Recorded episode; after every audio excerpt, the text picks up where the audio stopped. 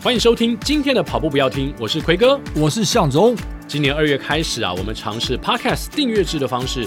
如果你想要随时随地收听全部的集数，每个月只要付台币九十九元，跑步不要停就可以陪你长长久久哦，陪你吃课表，还可以陪你炸两百。哎，爱注意哦，订阅功能目前只开放在 Apple Podcast 跟 Spotify。如果你想要小额赞助跑步不要听，让我们的节目长长久久，也欢迎。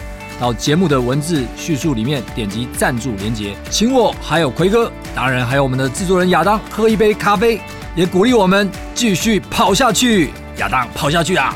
节目马上开始啦！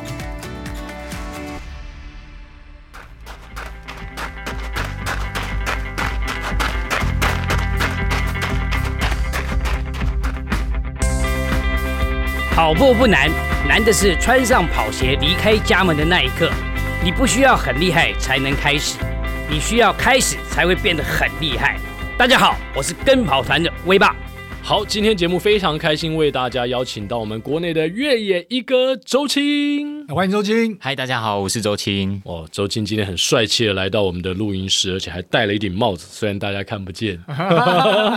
刚才向总还没来之前呢，跟周青稍微小聊了一下。嗯、周青其实在大学的时期呢，就发现自己有跑步的天分了，但是当时的他有一点不务正业，本业不是跑步，对不对？对，本业不是跑步。周青可以跟我们分享一下。当时是从学生时代是在高雄嘛？对，是。后来因为考到了体育系，文化体育系，来到台北打网球。是，其实这应该是说我在高中的时候是念高雄高工。嗯，为了要符合家里的事业，所以从电机电子群开始往下填，电机科是第一志愿，然后一路往下填，填到冷冻科。我想说冷冻科不应该会上，就是冷冻猪肉科是不是？结果还好死不死就中了冷冻科。哦 天哪！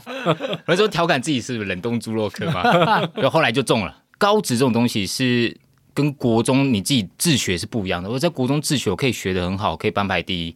但是我上了高中以后，那个电子电路那需要老师来引导，嗯，那个公式要怎么运用，那需要老师来引导。所以我自学没有用。那课业也是从一开始，后来到一落千丈，到高三了以后就垫底了，也是因为自己没兴趣。是从那时候跟家里不断的去做家庭革命，然后也是开始迷上了网咖，嗯，开始打 PSP 魔物猎人，上课还在那边打魔物猎人，所以也是这种环境下导致我跟家庭还有老师们不断的冲突。冲突，嗯。那后来流浪一阵子以后回到家，呃，是我妈的朋友，她觉得周青他流浪一阵子，他可能没什么自信，他可能需要另外一个目标来转移。所以从那时候，我妈的朋友建议我去打网球。哦，他觉得网球会比较建立比较自信。我后来打网球，到了大学，在台湾念书的时候是打乙组的，是打那种运动休闲管理系这种遗嘱的。嗯，然后后来打了四年，也是很不断的去练习，因为我觉得。你要做一件事情，就要有目标。如果没有目标，你做这件事情就是摆烂，只是为了满足现在的我，那不是我想要的。我要做就是要有个目标。所以那时候我很认真的在学，但是后来为什么会休学？就是因为我人生遇到了一些不一样的机遇，我开始。带了社团，我创了社团，在台南创了网球社，以前倒了啦，但是后来被我复办了。然后我认识了，因为社团，因为人际关系，然后还要不断的办活动，去拉了赞助，跟外界的呃人力资源的一些人去做聊天。以后我觉得，如果我未来要成长，我必须要念书。嗯哼，我不能再吃喝玩乐，这没有用，那只是人生的历练。但是对于未来的事业或未来的人生职场，我还是要读书。嗯，所以那时候。我就毅然决然去休学，嗯，即使我家庭跟老师都反对的情况下，我就是要休学。我觉得现在此时此刻的我是很糟糕的，是我想要沉淀一下，嗯，所以我休学了一年，当了兵一年，那把我身上的所有的一些以前的事情全部断掉，断得干干净净，嗯，我就给一年的时间说好，我未来我就是要去台北念书，我就要读商科，嗯。我就那时候跟我妈说，我只考两间，一间文大，一间辅大，我用网球考进去。因为我那时候刚退伍，我没有太多时间可以去读书，但是我只考这两间，如果没考上，我就回来家帮忙。嗯、对，我就这样子，就不读书了，就来家里帮忙那个搬货，有的没的。嗯、但好死不死被我考上 用网球考上了文化大学。不过这机缘算是蛮特别，因为在文大打网球的过程当中，其实周青又发现了，其实他的专长或是更爱的东西，好像是另外一个层面。对啊，为什么网球打着打着是后来会喜欢上跑步呢？嗯。我在台南打球的时候，因为网球是这种东西，就是你程度落差很大的时候，你练不起来啊，你的对手陪你练的人他也很辛苦，嗯哼，因为你一直在捡球，那没有意义。两个人要程度差不多，他才有练的价值。所以一部分是我为了呃疏解心中的一些情绪，我去跑步，然后另外一部分其实那时候也有一些感情问题，我开始跑步，那借由跑步去发泄自己的精力。把自己的负面情绪借由跑步去发泄掉，是，这就是我开始接触跑步的一个契机。而且据说你当时在大学的时候跑的比田径队还要快，在什么比赛当中是干掉了田径队？我那时候在文大念书的时候，其实我们文大有一个叫创办人路跑比赛，嗯，他就是绕从文大出发，然后三 K，就是从文大往下跑，再跑回来，差不多三 K 上下坡。Wow 我那时候我拿了一次亚军，两次冠军。哇哦！因为 这个川班的路跑赛通常就是田径队拿前三了。当然当然。所以后来我拿了冠军了以后，这田径队学弟对我很好奇，说学长你怎么怎么跑的？怎么可以跑这么快？所以我那时候我就调侃学弟，就是说，哎。欢迎加入网球队，我会教你怎么跑。平面上可以自拔，但是要上上下下的，哎，请来网球队来找这个可能性。对啊，那发现了自己路跑的天分之后，是不是就开始往这边去发展了呢？其实我算是大学毕业以后我才开始专注在跑步这上面。嗯，因为我我后来的人生机遇的问题，我玩了呃玩了体表，我当了带了系学会，嗯，然后带了全校性的体组的联合社团。然后办了很多大型活动，我带校队，带乙组校队，然后我又是去接社团，然后玩的非常轰轰烈烈，又双主修，嗯嗯，所以我那时候在大学里面是非常充实，每一天非常充实，嗯，很忙碌，对，很忙碌。大三那一年的时候，我后来大三升大四的时候，我写一封信给我的指导老师，我说老师，未来大专杯的时候，其实你不用再派我挂名了，因为我们通常大三升大四的学生都会挂名团体赛。嗯，团体赛就是职业队下来帮你打金牌，那你有团体资格、金牌的资格，你可以考甄审，嗯，你可以考硕班，就是不用什么考试就可以直接保送了。对，我们这种挂名的啦。但是，呃，我对于教程，我对于考读硕班是没有兴趣的。嗯嗯，我觉得那不是我现在的目标，所以我跟老师说，老师，我未来我想慢慢的转向我的跑步，因为跑步有舞台。嗯，那我希望我多的时间，我可以从事我自己的训练、自己的项目，所以我就是慢慢的等到大学毕业，我才全心全意投入在跑步这这件事情上。所以后来周青也跟向总一起去跑了波马，二零一六的波马，刚好是第一百二十届。哦，对，周青当然是我们那届这个算是佼佼者，排名前一前二的。哇哦，其实那届也是意外啦，因为现场气氛很嗨，我们原本去的人。都是抱持一个去体验的，因为当时能参加波马团的人在国内不多，对，所以由张应富嘛，是是是，富哥富哥，对，富哥的安排就是那次的行程，对，由富哥来找，哎，哪些人是达标的？因为人多好凑团费。啊，好压低那个团费啦，好谈判，对，好谈判，所以富哥来找，那时候我们第一次去。大家都被震撼到，那现场气氛太嗨了。嗯、那也是因为那个肾上腺素起来，所以如果正常要拼比赛的人，我是不会带手机的。但是我那一次是带手机下去跑的。哦，对，带手机还跑这么快，因为想没有那那时候想说就是去体验的，但是没想到现场气氛太热烈。嗯，那你知道卫斯理那一段女子在尖叫的时候，我们这种。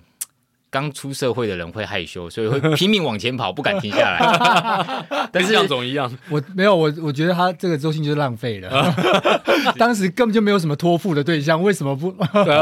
是是是是。但是那种有社会历练过的人，他就是慢慢的享受，一路亲过去。我我们那一届的，呃，前几届大概都是十几二十个人顶多了，嗯、我们那一届大概可能有大概四十多个人哦。然后那一届。刚刚像周青描述，就有很多人真的是停在当场，然后数说：“哎，我亲了几个，你亲了几个？”哇，那些人的话就已经是死猪不怕滚水烫的概念，还是他们每届都去？每届都去，对对对，所以这也是一个缘分呐。那跟周青是在二零一六的时候，然后我们一起参加波马。然后那届就是哎，后来就是认识周青，其实也是从从那届开始。嗯，而且向总跟周青当时的成绩其实差不多，哎，是吗？所以二五几对，差不多。哦、可是其实周青是没有把实力发挥出来。应该说我们那一届，因为其实之前有提过嘛，我们那届前一天走了蛮多路的，嗯，然后整 整整团几乎真的在旅游，你知道吗？走到脚好酸哦，所以那届的成绩普遍的话都还好。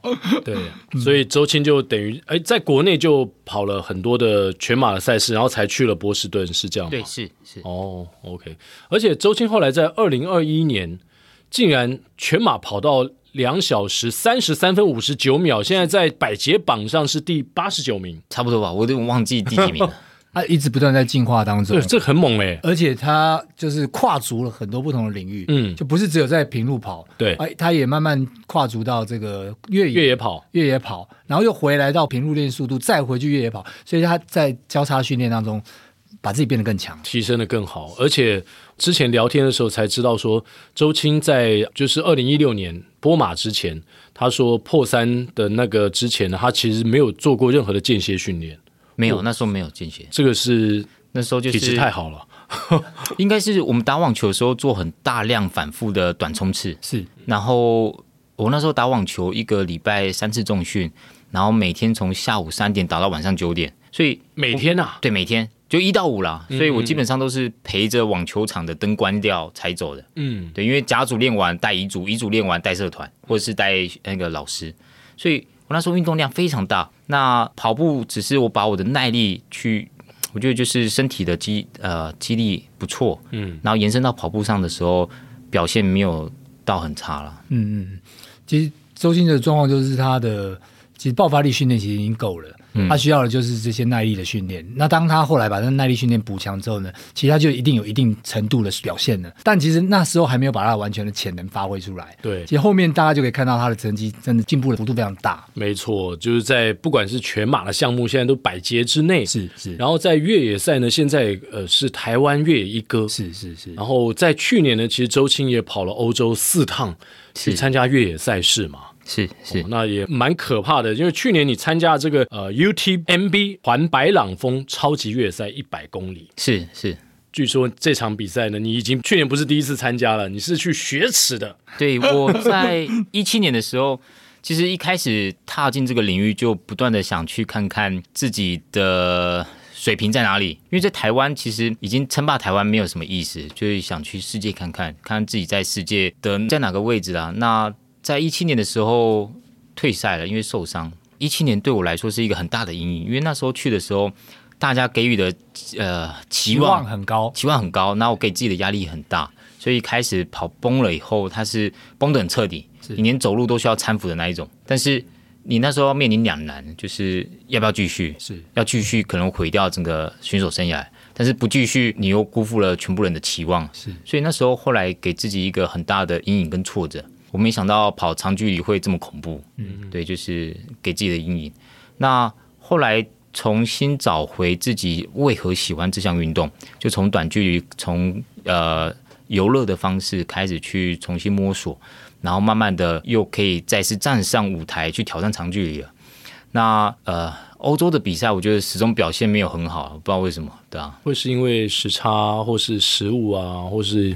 我就跟有归纳出什么原因？我就可能跟环境对吧，都有可能有关系啦。对，因为我在亚洲，我在大陆表现很好，在香港也不错，但是在在欧洲目前都是我觉得都普通啦，嗯、都没有到一个我认为一个理想的成绩。那二零二二年再度去挑战这项赛事，那环白朗峰应该是难度非常高的，因为据说它一开始就要急升。是是是，可以跟我们稍微介绍一下这个赛道吗？它的难度到底在哪里？它的难度在于呃，其实约跑它它是一个，因为它的环境不断的变化。那欧洲白朗峰这个地方，如果对台湾人来说，它是偏的很冷的，嗯，很冷，非常冷。你在爬升的过程，你可以看到对面就是冰河。然后我们爬的时候，它下雨了，所以它的湿冷状态其实不是所有人都可以能适应的。这是第一点。那第二点就是。我们所吃的食物在欧洲来说，它是跟我们平常所吃的是完全不一样的。他们没有提供热食，他们就是简单的呃果干或者是饼干这种东西，嗯嗯、完全没有喝热的热食，很少，非常少。所以你要适应冷的食物，在长时间的比赛里面，你的胃或是你吃的东西都是冷的。嗯，然后而且天气都已经这么冷，对，天气很冷。那那那样的天候状况，如果你上到比较高的位置，大概是多少温度？可能在五度之内，因为冰河就在旁边。还有我们是等一样的一样的位置，但是对面就是冰河，嗯，然后天空下起了雨之类，它非常冷，冷，嗯，对，非常冷，所以这个相当不容易啊。那在这个急升的过程当中，你你在二零二二年去年的时候呢，二度挑战，你在七十公里的地方，你又碰到一个撞墙，对，是，其实不止七十公里，我早在五十公里、七十、八十，就每十公里，后来就是每十公里撞墙一次，因为呃，我觉得可能肠胃出问题，对，因为我后来跑到胃有点痛。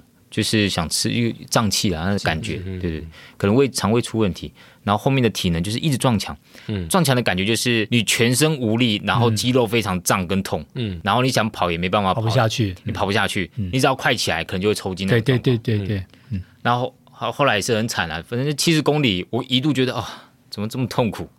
但是后来就是休息了整整半小时，吃东西，然后在那边休息，才后来才恢复一些。那过程当中，你没有想要二度放弃的念头吗？一直想啊，我一直走出去，我只要想放弃，我就去厕所照照镜子，然后再回来，然后觉得嗯，脚没有不舒服，只是没有力而已。那时间还很早，我应该还有机会。对，我觉得这是第二次来了，我应该要没有没有，如果没有伤痛的话，我应该休息一下就会好了。所以当时是抱着这个想法，除非真的受伤了，那就没办法。等于给自己一些心理建设，对，是不断的跟自己去，因为长距离它就是就像一面照妖镜，因为不断的 产生很多负面情绪，嗯，你要不断的去克服它，嗯，感觉是整自己哦。对，最近才刚结束的又又一场台北超马嘛，哇哦，就是好像这些选手，比如说呃十二小时，然后二十四小时、四十八小时。那就一直在照妖镜里面看自己，一直在跟自己对话，然后一直想退赛，一直想停下来。尤其刚刚周青特别提到那个肠胃不适这些状况，嗯、我觉得在超马的现场其实也常常听到这件事情。对，因为没有办法吸收，其实你就继续不下去。那没有办法吸收，因为你没有能量来源。对，又是特别是超马特别容易出现的这个状况。嗯，因为不管任何的环境因素也罢，或个人的因素也罢。然后还有很多当天的这个状况，然后造成你没办法进食，你没办法进食就没有能量可以继续下去。哇，这个常常会看到。对啊，那周青，你光去年就去了四趟欧洲嘛，或者是说在你参加任何不管亚洲或者是其他的，或者是国内的比赛，有没有曾经因为你没有能量，然后基本上已经是虚脱的状态，然后没办法完赛，有这样的经验吗？还蛮多的，跑到撞墙还蛮多的。因为早期那是一个什么样的感受啊？呃，什么样的感受？大概就是你被车撞到了感受。对，就是后来就是寸步难行，要被搀扶的感觉。嗯嗯。然后你所做任何事情都非常没有，都完全没有力。你甚至回到饭店躺在床铺上，你的全身上下不停的抽筋，你只要嘴巴用力，嘴巴抽筋。胸部或手或脚，你只要任何一块地方用力，你就是抽筋。嗯，所以早期对于运动补给这种东西是没有很成熟的。嗯，以前就觉得 OK，定时吃胶，但是一直猛吃胶，它也不是一个合理的。你有时候是电解质失衡，对，所以你的胶吃不进去。嗯，然后有时候是很多因素啦。但是早期遇到不断的遇到很多挫折以后，现在开始回头看，就觉得啊，如果我当初有学到这些知识，我当初啊吃盐定吃其他补给品，哎。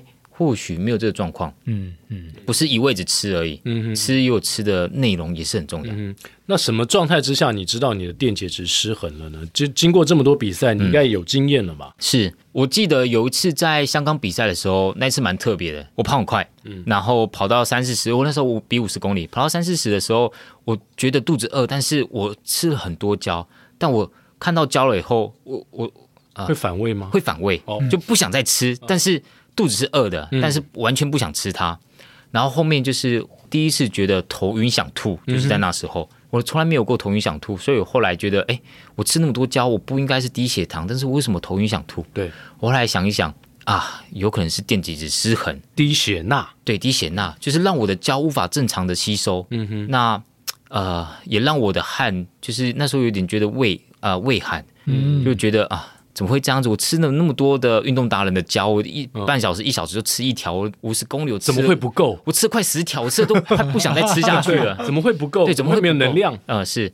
哎，会不会跟向总在去年台北马有点像？会吗？我那么短就不好意思讲了，你不太可能电解质失衡吗？对。也，也是有可能啊，有可能啦。但但我觉得应该不是那么短，更可能是因为就是冷，跟我本来的肠胃就不好。嗯嗯，然后刚的状况几乎就是像周金讲的一样，嗯，因为你你就是胃揪在一起，然后寒，对，吃上去就想吐，对，对，就想吐。那因为我说电解质应该还不知道电解质失衡，是因为比赛也才那么短的距离，因为才在桥上而已，才在就是在半马不到而已，对，应该应该不可能到那种状况了。是是是，对对对所以这个状况需要自己去经过更多的比赛经验，去慢慢的去排除，去找到原因。后来你发现原因了，对，后来我认识了一些厂商，然后跟我讲，哎、嗯，会不会是你没有吃盐锭？嗯，我后来想想，的确，我当时就只有吃 BCA 跟吃胶，但是我没有吃盐锭。嗯，我想说这些就够了。但是后来看那些成分，就觉得，哎，它的钠其实是非常低的。嗯，所以后来这样改过来之后就 OK 了吗？后续的比赛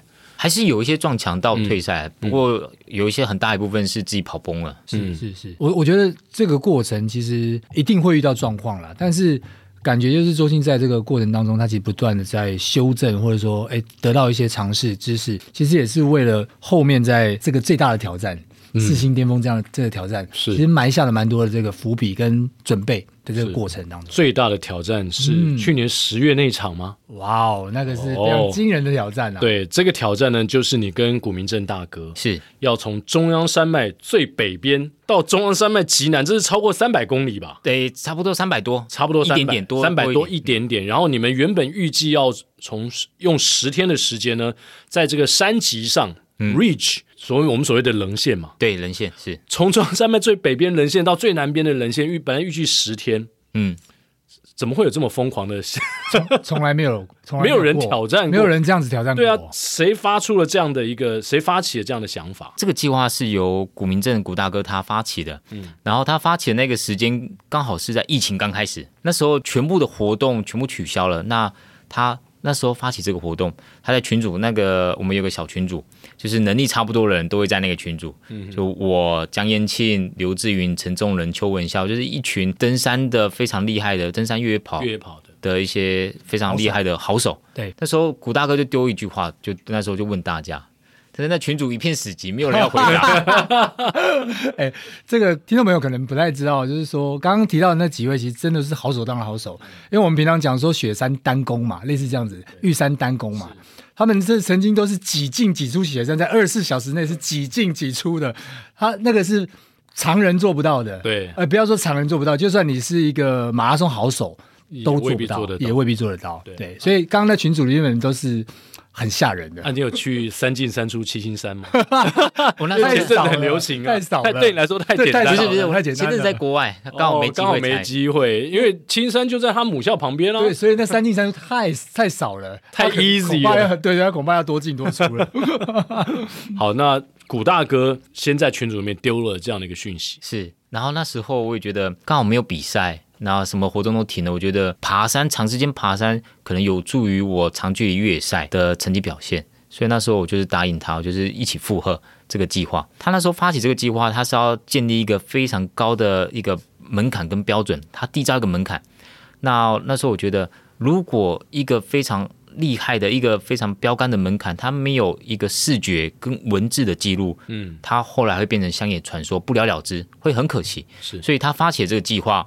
那我顺势就发起两个目标，我就是要有视觉跟文字的记录，所以后来我去找了杨守义导演，就帮我拍摄，因为七兰马拉松认识了杨守义导演，我就去找他，我说：“哎，杨导，我们有这个计划，你有没有兴趣？”那刚好他是帮国家公园拍摄很多的生态纪录片，但是他没有做过一个一连贯跨越很多国家公园的一个纪录片，他没有做过。他那时候是想说，他要拍一个纪录片，就是。可以介绍台湾中央山脉，但是一直没有啊，这是他人生的梦想之一，但、嗯、是一个没有没有一个契机，对，没有一个契机，没错。那刚好我去找拜访他的时候，刚好就是这个契机，呃，产生这个计划，嗯，所以他也答应了，对，他也答应了。那那拍摄的难度在哪里呢？因为你们都走在这个山脊上面，是拍摄难度很高，超级高的。呃、撇除执行，执行跟拍摄是要分开看。因为摄影师光上到高山，可能都有高海拔了。对，我们上次去拍七兰纪录片的时候，就是七兰林道纪录片的时候，摄影师光开车到两海拔两千，就有人高山症了。嗯，我相信。对你，何况因为突然间急升嘛，对它它并没有适应那里的高度。七兰它是你车还可以到，还可以跟拍。但是台湾的百岳里面，你车无法到，你无法跟拍，嗯、你空拍机很难飞过去，因为它会有山脉的阻隔，你讯号不好。那高山上的风又非常强劲哦。对，杨导第一次拍摄的时候，空拍机飞出去飞不回来，嗯、就就飞就掉了，就掉了，就就赔了。对，所以它拍摄门槛非常高，而且我们在十天之内，我们没走过的每个画面，它可能都是要有画面，每个山头重要的三角点，它可能都要有画面。所以一般的摄影师。非常困难，你不要叫他负重好了，你叫他站在那边，他可能过没多久就有问题了。对啊，那他还要全程跟着你，还要跟呢、欸，这不是普通人。这个摄影师要选拔过吧？所以我们后来随拍的人，他们都是从越跑跑者里面去训练的，哦、去教他如何拍摄的一些基本技巧。OK。所以只能够等于说做一个取舍了。对，是一定要找有越野经验的人，对，才有办法跟他的速度也才能稍微跟得上。越野或者是有长时间在爬山，他有负重的能力。嗯，因为我们这种挑战的方式，我们是以 FKT 的概念，嗯，就是最快时间。因为中间可以比较很多种，像你有没有住山屋啊？你的路线是不是自补呃，是不是自己开路啊？我们在挑战之前有个叫呃启兵的 CP Hiker。他做了一个自背负全程无补给的方式去完成中央山脉，嗯，他是十四天，但是我们是有补给，我们为了要快速行进，我们要为了缔造最快时间，所以我们不背负，我们要让体能极大化，嗯，就是缔造最短最短时间，最量化，然后最短时间完成，嗯，是可以比较东西太多了，所以我们就是好，我们就是以 A 到 B 点最快时间，那中间是什么补给，怎么 support，我们不管，对。就是这样子方式来。来做一个计划，来做一个计划的策略。那你们在哪些地方有补给点，或是说总共做了多少的补给呢？呃，我先说，我们动员了将近五十多个人来做我们的后勤补给。哇，你你等一下，你们只有两个人，你跟古明正大哥吗？对，只有两个人是挑战，然后后面后勤就五十几个，包括摄影团队？不不包括，还不包括，不包括摄影，只是补给而已。摄影团队。也算含在内，含在内，含在内。那位那几位越野选选手的话，他对，但是如果你要把外围的那个其他工作人员一算进来的话，那超过五十位哦。我说光光我们执行的这个计划的人就是动员到五十人了，执行这个计划，因为我们我们两个人在行走的时候会有一个陪走，那个陪走就是跟随身那个跟拍的，对，那。三个人在走的时候，每天走十八小时，然后我们都是轻量化的方式。嗯，那等于就是说，我们补给队每一天的补给队最少要四个人，因为四个人他要分担自己的重量，还要分摊我们的重量。对、嗯，所以四个人他是非常少的一个最基本的人数。所以这个后面加起来哦，那个补给队他们补给很不容易，是因为我们每个点他有些地方在深山，所以他比我们早进去晚出来。嗯，然后他们要背负比我们更重的重量，所以他们非常辛苦。嗯。这个中间这个规划，因为毕竟在深山里面嘛，那些点啊，有没有任何的 miss 的错失了这个这个补给也罢，或者是说，哎，约定的地方时间点没有没有 match 到？哎，通常这个问题，因为我们有后来有 InReach，Garmin 的 InReach 它上市了，所以我们可以随时，我们有一个后勤中心，是它可以判断，哎，你选手是不是出问题了？如果他没有动，他没有他停住了，或是他往外跑迷失了方向，他后勤团队是看得到的。嗯，然后。嗯其实我们补给队啦，它另外一个面向就是一个救援队。了解。万一我们那一天，因为我们身上就是轻装，没有任何的可以应急的装备，就是你只能应付短暂的问题。但是如果你真的受伤了，你真的迫降了，你真的走不动了，那补给团队它会变成救援队伍来找我们。是是，因为我们的装备可能只能撑一天，嗯，因为我们只有带一天的干粮，我们吃完了，隔天就没了，嗯，所以补给队它也变成救难队，嗯。而我们这些每一个点的，你一定都是事前不断的模拟跟场勘之后所策略的安排。我们花了三年去做这件事情。哇，哎，你既然提到他们可能变身成为救难队嘛，嗯，那在这个你们行走八天多的过程当中，其实你们是比时间提早，大概只花了八天又十六个小时，是是是，就完成了原本的计划。那在过程当中有没有碰到真的很危险的时候？比如说天候状况？啊，万一晚上啊发生下雨啊，或是说在走的过程当中，有哪些时段是对你们来说最具挑战的？或是你有经历到真正的下去，经历到什么最危险的状况？鬼哥这样问，刚好我印象中，当时刚好也是台风过后没多久，那时候有地震，地震，哎，对，还有地震，天哪！哦，所以其实，在我我想在在出发之前，我想大家可能都还是会有一点提心吊胆。这也是为什么我们出发那时候很低调。对对对 对对对对，我们觉得有可能，有可能不能完成，是因为有台风有地震，我们很难去知道哎山上的路径。状况。对。对对对，哦，那时候台风才刚刚过，对，刚过，然后前一周又有地震，哇，所以那个状况真的是山深山里面谁不可能每天去探探勘吧？对啊，所以也不知道它的这个山貌是不是跟过去一样。那你出去前有没有觉得说这一趟有有点像玩命的？这其实有时候就是一个呃，没有可控的环境下叫挑战，嗯，不可控的叫玩命。OK，而这次挑战就两个不可控，第一个是路线，是经过台风跟地震以后，它的路基怎么样，我们不知道，所以我们去了才知道。然后第二个就是气候，嗯，但是气候的话，我们有后勤中心，所以如果气候突然变恶劣，我们都会呃收到资讯，是。他们都可以随时掌控。嗯，那真的不行的话，我们还有一些救援团队，就补给队。我们到补给团队真的没办法，就撤退。撤退，嗯，这是真的，就是下下撤。那真的有人受伤，就只能撤退，就没办法。所以其实这一切都是在精密的规划之后。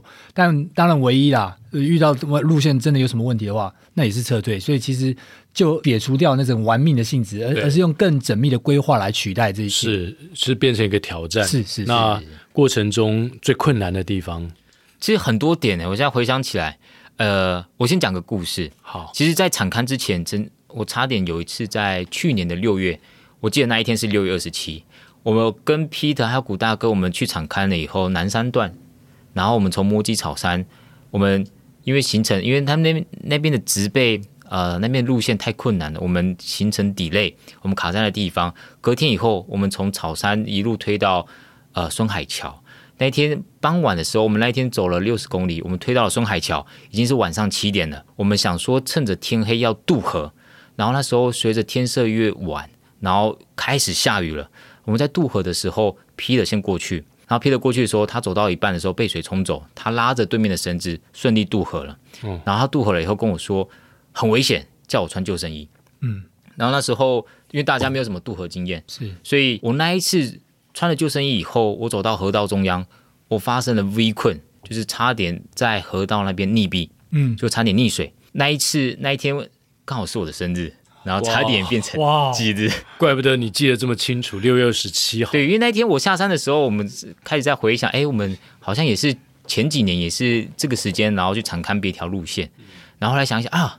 今天二十七号刚好我生日，那是余悸犹存的概念。真的，刚刚周星提到的 Peter 应该是我们跑山兽的，对，跑山兽的 Peter。对对对对对。什么叫做 V 困啊？V 困，它就是我们在渡河的时候，他为了怕你有危险，所以他会在两河的两边的岸上，它会打那个架绳。嗯，所以我们走到河道正中央的时候，因为河水从上游往下冲，然后河道中央的时候，我们刚好身上系的绳子绑在绳那个绳子上面，嗯，所以它它会有个 V 一个 V 的一个。V 字形，V 字形，对，对，V 字形的那个点，就是我我们走到河道正中央那个点，它是压力是最大的。对对。此时，因为对面的补给团队的人，他们怕我说，如果我太累，我怕我走不动，或者是河水冲刷太强，我走不动，嗯、他们为了怕这一点，怕我困在河道正中央，所以他们在我身上多架了一条绳子，就是救援绳，嗯，一条主绳，一条副绳，主绳就是。绑在绳子上面，让我不会被水冲走。副绳的用意就是怕我困在河道中央的时候，对面人还可以把我拉过去。是是是。可是那一天发生了很多错误的点。第一个是我先讲结果，我后来走到河道中央的时候，因为河水太湍急，我整个浮起来。嗯，刚好我的救援绳勒住我的脖子。哎呦，哇，那好危险呢。我没有人包分离，是是是是，我的一个河水不断的冲刷我的包包，我的包包一直往水面下把我拉下去，压着，嗯、拉对，被拉着走。然后唯一能在上面呼吸的时候，就是我整个脸就刚好脸在上面呼吸，刚好又被安全绳勒到我的脖子，嗯，它力量很大，对，我只能用全身的力量去对抗它，嗯，对，所以我当时挣扎了一下，我发现我。丝毫动弹不得，是，是。因为我已经整个浮起来了，是因为救生衣，所以你一被浮起来，对，对，对，也是因为我刚好没有人包分离，嗯、所以我走到河道河水正正中央的时候，那个河水的浮力把我人整个浮起来，嗯，然后浮起来的时候，我的牵引绳那个救援绳卡到我脖子，嗯，然后我不停的在水面上上下上下上下在那边挣扎，哇哇，那时候非常危急，对面的人无法来救我，嗯，因为他们也会被水冲走，嗯，然后我也进退两难。所以那时候我面临到一个抉择，我后来挣扎了一阵子以后，嗯，我后来放弃挣扎了，嗯，我呃，我那时候就做了一个决定，我要解开我身上所有的绳子，我要任水漂走，我才有机会。嗯哼，我卡在那个地方，就是等待来收尸而已。是，他们对岸的所有人都没有办法帮我。晚上七点，隔等到隔天救援团队来，一定是收尸的。对对对，所以我唯一的方法就是解开我身上所有的装备跟绳子，我让水漂走，我还有一点机会活下来。嗯哼，对，所以我那时候我就先解开我身上的包包，嗯，因为救生衣是穿在包包里面。当我包包解开以后，瞬间人包分离。嗯嗯，对面的人他才可以拉得动我。嗯，对面三四三个人吧，P 的还有其他人，他们三个大男生拉把，好不容易把我拖过去。后来才知道啊，我的救援绳卡到脖子，然后在上面有刚好有缠绕到，嗯、因为晚上他们看不到。看不到。对。对 OK。哇 Wow。所以很多的错误啦，第一个是。为什么在风水期的时候会走那边出来？这是第一个决策错误。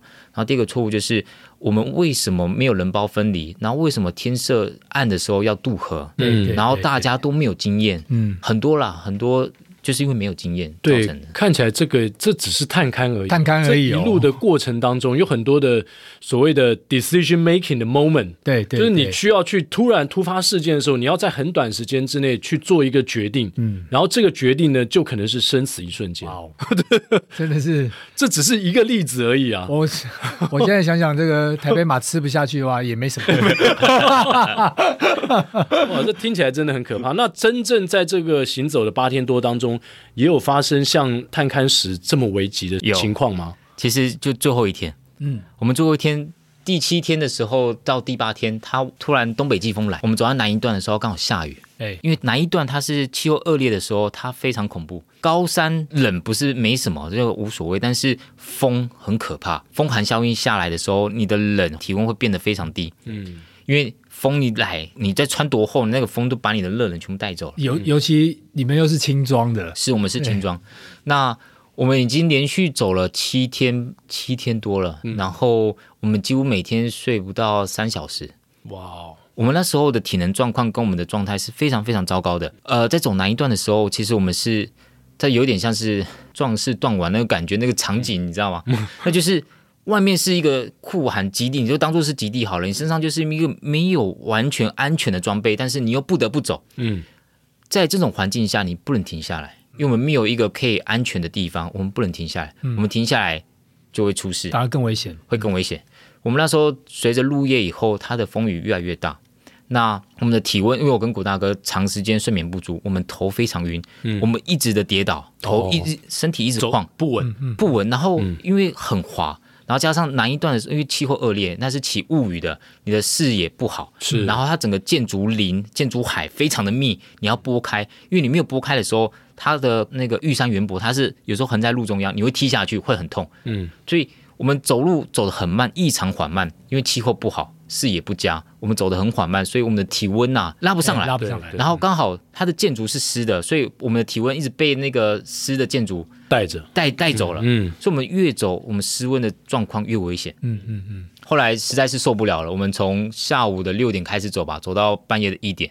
我们三四点到那个二九二零安那边休息两个小时，然后继续走，然后走到晚上一点的一点的时候，实在受不了了，大家都受不了了。嗯，然后我们就是找地方迫降。迫降那个点刚好是一个遗址，就一个大石头的遗址，可以避雨，但是无法避风。嗯，我们那时候我们四个人把救难毯拿出来，大家靠在一起去取暖。哇，哎，古大哥他比你大二十岁，整整二十还是更多？二十多吧。对啊，那哇，对他他超过五十了吧？对，超过五十啊。哇，那古大哥非常厉害。对啊，对他这样的年纪，会不会比你的负担更重呢？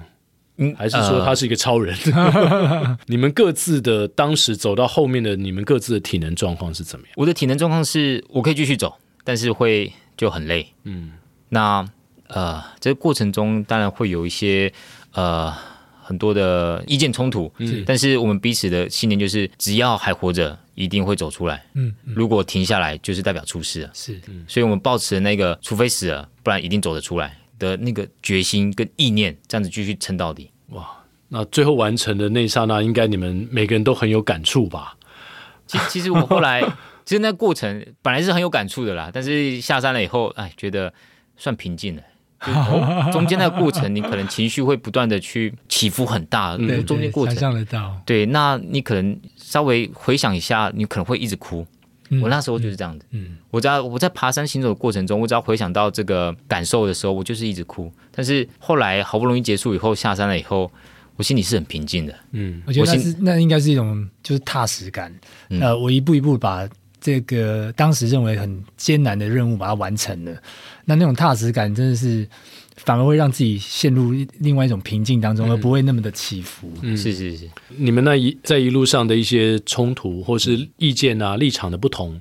有没有在完成那一刹那，你们突然觉得哇，那些东西都不重要了？那你们的感情有变得更好吗？或者是，或者是为什么？或者是你还到现在还想说，为什么要找我来？不会啦，不可能啊！其实已经承诺，这有时候是一个承诺。那既然要做，就是把这件事情贯彻到底。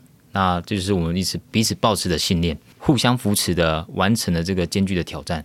我后来回到卫场，因为这个过程爬山这几天，我的手机是坏的，嗯，我一直不知道外界是怎么样，然后我爸妈也不知道我去去做，我只是他们只知道我做了挑战，但是他们不知道我这挑战有多困难，是，然后有什么样的规模，他们完全不了解，嗯，所以后来我下山以后看到我爸妈，哎，怎么出现在终点？哦，真的、啊，在在迎接我，我就有点吓到，然后我妈看到我哭了出来，我说啊。怎么了？谁告诉你什么坏消息？那是你爸妈第一次参与，因为你到欧洲不太可能嘛。对，是第一次在呃，你参加任何的，这也不算赛事了，就是任何挑战的终点等你吗？是第一次，是算是呃，对，算是也不算第一次啦。但是他们因为他们很少看我比赛，嗯，对，然后他们也是第一次，刚好有这个计划，然后他们第一次参与。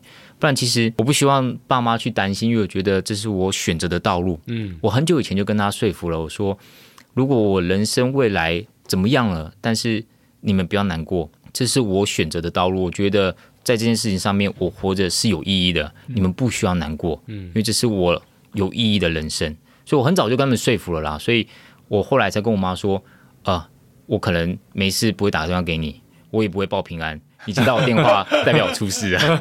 哇！那在终点，你爸妈有跟你说什么吗？尤其你妈哭红着眼，我真的全忘了。然后我那时候只记得啊，可以回家，我只想要回家的睡一觉。我那时候完成的唯一的想法就是回家真好。是，其实当台湾呐、啊，或者说华人呐、啊，总是有一个氛围，就是比较是不要去做那些危险的事情，嗯、但。其实我们不管看到很多的国外也罢，或者其实，在台湾过去也蛮多的，比如说登山呐、啊，然后因为登山出状况的啦，甚至很多高阶主管都曾经发生过。是，可是就是他们是在做他们自己喜欢的事情，嗯，然后其实自己对自己负责最重要。那在这个过程当中呢，因为挑战自己而怎么样啊？没有怎么样当然最好，而怎么样的话，其实那也是他对自己的一个。负责的状态，对，当然每个人状况不一样，但与其有些人就是他活到八十岁，但是他其实在三十岁就的时候就已经死了，嗯哼，因为他在过同样日复一日的生活，人生已经没有目标，人生已经没有目标，没有挑战了，对，所以他活到八十岁，但是他三十岁就已经埋了，是。那。与其这样的话，不如就把自己的生活、自己的目标过得精精彩彩，过得丰丰富富的。那我觉得刚刚周青的阐释这个过程，其实跟很多在在我们看到国外的这些朋友们挑战自己的过程当中，其实都看到很多很类似的这样一个现象。对，周青，你觉得这只是一个属于你个人，或是你跟古明正大哥你们两个人之间的挑战，还是你自己也想要传递一个什么样的讯息给知道你们要来挑战的这些，不管是你的亲朋好友或是陌生人呢？其实我个人的想法。其实这是我啊，我跟古大哥我们自己的一个人生的一个计划，就是一个很大的目标的一个计划。至于要传递什么讯息，其实啊，这不是我们当初的初衷。我们只是想要突破，想要建立一个门槛。但是传递什么讯息，其实不是我们想要做的。而纪录片的导演他想要传递的讯息有很多面向，嗯，山林教育、人生的挑战，为什么要挑战？有很多人生哲学，它是包含在这个纪录片里面去启发给大家，去传递给大家。但是拉回来，我们自己本身来说，我其实没有想那么多。嗯，我就是设立一个人生的一个目标，一个自我实现。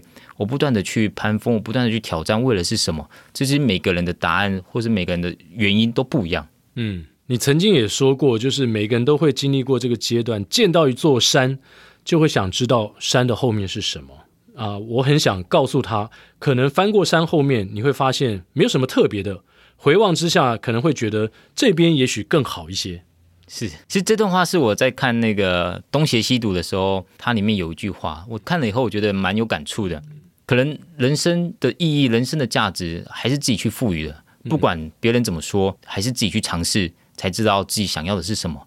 好或坏，或者是有没有好结果，那都是一个过程。而那个过程，你有没有去经历过？那你从中间学习到或经历了什么？那就是赋予人生多彩跟更丰富的一个面向。嗯嗯。哎，这个纪录片什么时候会上？预计在今年暑假后 啊，因为暑假档期太强了。哦 哇哦，蛮蛮期待，这应该是一个非常好的机会，让大家可以透过他们脚下，然后去亲近中央山脉这个从北到南的这个棱棱线，嗯，对，然后去用很快的这个视野，然后用很高的这个角度去看整个中央山脉的美。嗯，我觉得应该会蛮轰动的，嗯，而且从，嗯，呃真实的人物去走哦，这个真的走过去哦，对对对，对，然后刚才周青讲的这过程中碰到这么多很困难的地方。啊，那那段探勘的过程中有有在影片里吗？我不确定，但有可能 哦，有可能哇，因为我们这这个里面发发帖里面有太多的事情可以去说了，可能一集说不完。嗯、不过我认真觉得，我们能完成挑战，其实运气真的很好。嗯嗯，因为你中间一个受伤，一个跌倒，其实后面就白了，就可能要撤出了，就很正常，这非常正常的。八天你每天走十八到二十小时，或甚至二十二小时，你没有发生一个跌倒、一个撞伤，或是任何一个意外。这就是呃非常困难的，你发生很正常嘛，这发生才是正常的事啊。啊因为你十八小时你都要非常专注在台湾的三月，是啊，台湾的高山又是这么破碎，嗯，那很多的障碍，对，那你可以完成这个挑战，然后还没有任何的意外，这其实这真的是运气很好。对，而且刚刚周青讲说，一天最多要走到六十公里，五十多多公里，就超过一个全马，而且是在山上这样、嗯、这么困难的路面，山上光是走十几二十公里就已经是很吓人了，很痛苦了，还有五六十公里，而且要每天，嗯，是真的是。那节目最后，周青要回答我，你的下一个挑战在哪里？啊、呃，我可能要先啊、呃，去打点好我的家人嘛。不过人外有人，天外有天呐。其实周金也一直在往外去探索更好的自己，嗯，然后怎么去跟外国的这些高手们看齐啊、嗯？那会再回到全马的赛道上吗？也这一定会的，因为马拉松还是基本功。是是是，不管耐力任何运动项目啊，我说跑步好了，你要跑超马，你要跑全马，你要跑。铁人或是障碍赛或有的没的，跑步它是基本功，嗯，所以还是要回来练。好，我们也非常祝福周青，希望下一个挑战呢能够也平平安安的回来，然后让我们大家呢见识到你的超能力。然后我们也期待这个暑假之后呢，能够看到我们这个次新巅峰的上映啊，太棒了！期待这个纪录片在院线上映，然后我们大家都能够去捧场，去。感受以及感动一下，对，也去震撼一下。好，接下来就进入到我们的彩蛋时间。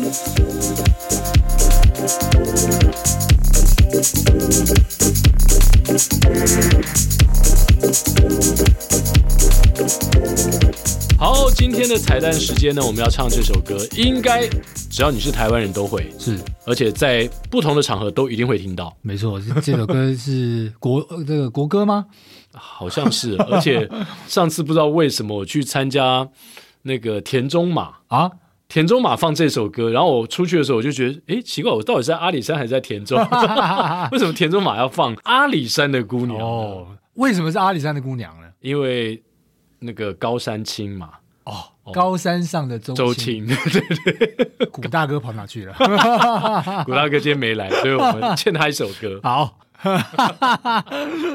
好，我们开始唱喽。哦，阿里山的姑娘，阿里山的姑娘 哦。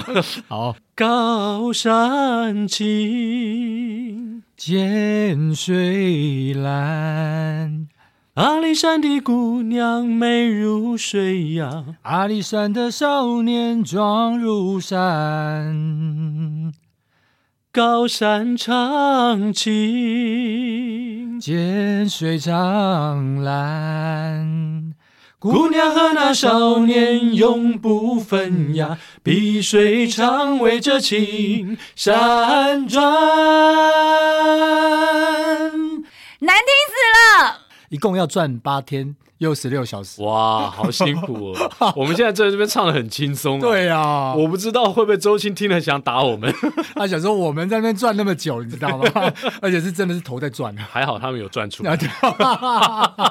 哎呀，好了，辛苦他们了，真的很辛苦哦。嗯、这个纪录片到时候暑假过后会上映，大家一定要去捧场。对。好，今天的节目就到这边要告一段落，非常感谢您的收听，我们下周三早上八点同一时间空中相会，拜拜。拜拜。